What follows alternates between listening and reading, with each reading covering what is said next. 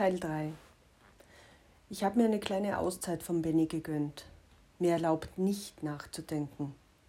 Benny formuliert meine Gedanken, erklärt mir sehr oft, was ich empfinde und bringt Klarheit in mein Sein. Nicht immer etwas, was ich unbedingt haben möchte. Manchmal ist es schön, im Nebel zu sitzen und kaum die Hand vor Augen zu sehen, sich treiben zu lassen, nichts zu bewerten und das Gefühl zu haben, dass alles gut ist. Und was nicht gut ist, wird gut. Irgendwann. Oder so. Das Eisschwimmen hat einen sehr hohen Stellenwert in meinem Leben gewonnen. Ich gehe mindestens zwei bis dreimal pro Woche und trainiere hier eine Distanz von 100 Metern im Brustschwimmen. Es wäre ja nicht ich, wenn ich nicht in etwas purzeln würde. So habe ich mich für einen Bewerb im März angemeldet. Eben 100 Meter Brustschwimmen. Eine Distanz, über die ich für gewöhnlich nicht einmal nachdenke. Im kalten Wasser kann sich das allerdings ganz schön lang anfühlen. Ich war mit unterschiedlichsten Menschen an meinem Lieblingsteich. Freunde, die den Jacuzzi im Sommer bei 36 Grad noch kühl finden, sind mit mir ins 4 Grad kalte Wasser gegangen und hatten das gleiche Erlebnis wie ich. Sich selbst spüren, bei sich sein, unglaubliche Glücksgefühle, die den Körper fluten. Motivation bekomme ich allerdings von einer Frau, die ich beim ersten Schwimmen, das ja nur zum Spaß war, kennengelernt hat. Sie hat mir von dem Bewerb erzählt und mich motiviert mitzuschwimmen. Sie ist in meinem Alter, auch Single und sieht auch nur komplizierte Männer in ihr Leben. Lässt aber auch nichts anderem Platz. Kommt uns das irgendwie bekannt vor? Hm. Was Ben betrifft, war es möglicherweise eh ein netter Plan, alles in die Friendzone zu verschieben. Kurz zusammengefasst, es ist alles wie immer. Wir, er übernachtet bei mir, natürlich in meinem Bett. Wir schmiegen uns in solchen Fällen aneinander, küssen uns endlos, können die Finger nicht voneinander lassen und haben keinen Sex. Nach wie vor nicht. Ich glaube, es gab noch nie in meinem Leben einen Mann, den ich so gern hatte, der mir doch recht wichtig war mit dem ich so viel und so regelmäßigen Kontakt, nämlich auch realen hatte, mit dem ich aber nicht geschlafen habe. Ich habe keine Ahnung, was es ist, warum ich mich so wohl mit ihm fühle. Vielleicht, weil wir keinen Sex haben? Vielleicht habe ich die ganze Geschichte immer falsch gesehen und Sex ist nicht der Kleber, sondern macht alles schwierig, wenn nicht sogar kaputt. Ja, ich höre mich selbst nach Ausreden und Erklärungen suchen, die keine sind. Egal wie ich es drehe und wende, Vermutlich habe ich deshalb den Podcast eine Zeit lang nicht gefüttert, weil ich keine schlauen Sprüche auf Lager habe. Ich nicht weiß, was, was Sache ist und mir irgendwie ziemlich unschlau vorkomme. Und das mag ich gar nicht. Ich bin jedoch froh, dass mein Zweitjob ab und zu wieder interessante Termine bringt oder einfach Partys, Feste, die mir Beschäftigung und damit auch ein wenig Zusatzeinkommen bringen. Langsam aber sicher trauen sich Veranstalter wieder über größere Termine. Großveranstaltungen, die seit zwei Jahren verschoben wurden, haben heuer wieder Termine und ich bin wirklich zuversichtlich, dass sie nicht im letzten Moment abgesagt werden. Ich habe keine Ahnung mehr, was ich auf Ö-Ticket an Gutscheinen hätte, wenn sich irgendjemand im Dschungel der Gutscheine und Ersatzzahlungen auskennen würde.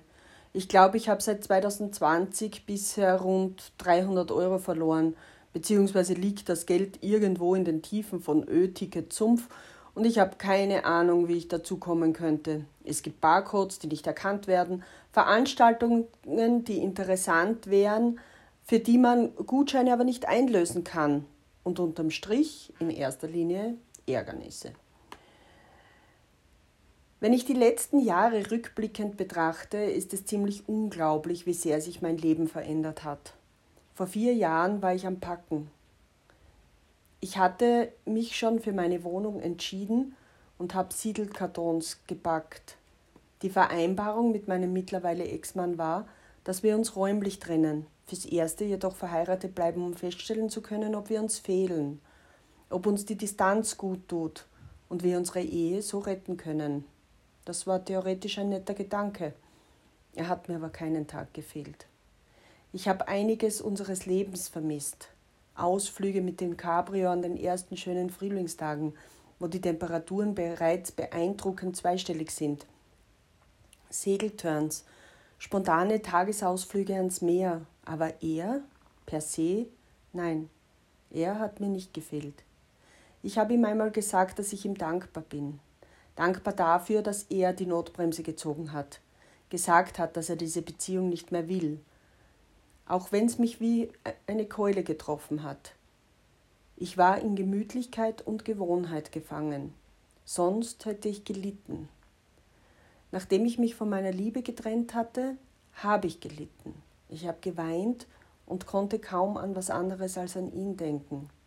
Als er dann starb, hatte ich körperliche Schmerzen. Die Splitter meines Herzens, das mit seinem Tod in tausend Teile gebrochen ist, haben mir körperlich wehgetan. Ich habe geweint, bis ich keine Tränen mehr hatte. Das alles habe ich nicht empfunden, als ich mich von meinem Mann, mit dem ich zehn Jahre meines Lebens verbracht hatte, getrennt habe. Seit meine Liebe nun gegangen ist, war mein Leben eine Achterbahn. Eine Bahn, die ich hier sehr detailliert beschrieben habe. Manchmal dachte ich, mich gefangen zu haben. Dann wieder schien der Abgrund sehr nah. Wieder ein anderes Mal war ich bereits gefallen und dachte, nie wieder hochzukommen. Ich habe mich beschäftigt mit Dingen, die mir Freude machen. Mit diesen Gedanken sitze ich nun hier. Gestern war sein Geburtstag, der zweite, den er nicht mehr erleben durfte. Ich habe die Nacht davor mit Ben verbracht. Es ist schön, ihn bei mir zu haben. Er ist nahe, liebevoll, zärtlich. Seine Haut fühlt sich gut an meiner an. Ich mag ihn von Mal zu Mal mehr, fühle mich wohl und sicher in seiner Nähe. Ja, ja, ich weiß, dass ich das alles schon erzählt habe. Umso überraschender war seine Nachricht, die ich heute Morgen auf meinem Telefon hatte. Er denkt, es ist besser, wenn wir uns nicht mehr sehen. Ich verstehe ihn und habe das Gefühl des Verlusts auch verdient. Ich sehe ihn in mir gespiegelt. Er ist nun so, wie ich war, als meine Liebe noch Teil meines Lebens war. Er versucht, nehmen zu können, was er kriegen kann. Es ist alles wunderbar, wenn wir zusammen sind. Doch dann kommen Momente des Alleinseins und der Gedankenflut, der Angst um sich selber und des Wissens, dass man eine Verantwortung für sich selbst hat. Dann kommt der Moment, wo man meint, dass man stark genug für den Schlussstrich ist, dass der Schmerz des Beendens geringer ist als das permanente Sehnen. Ich verstehe ihn so gut. Dennoch tut es mir so leid. Es tut mir so unglaublich leid, dass ich ihm nicht die sein kann oder konnte, die er verdient. Es tut mir auch für mich leid, denn ich habe ihn unglaublich gern und das, was ich für ihn empfinde, ist echt. Unspektakulär, aber echt. Ich weiß leider auch ganz genau, was das jetzt mit sich bringen wird. In letzter Zeit war ich nicht an Dates interessiert. Ich habe die Freiheit genossen. Das klingt jetzt sogar für mich seltsam.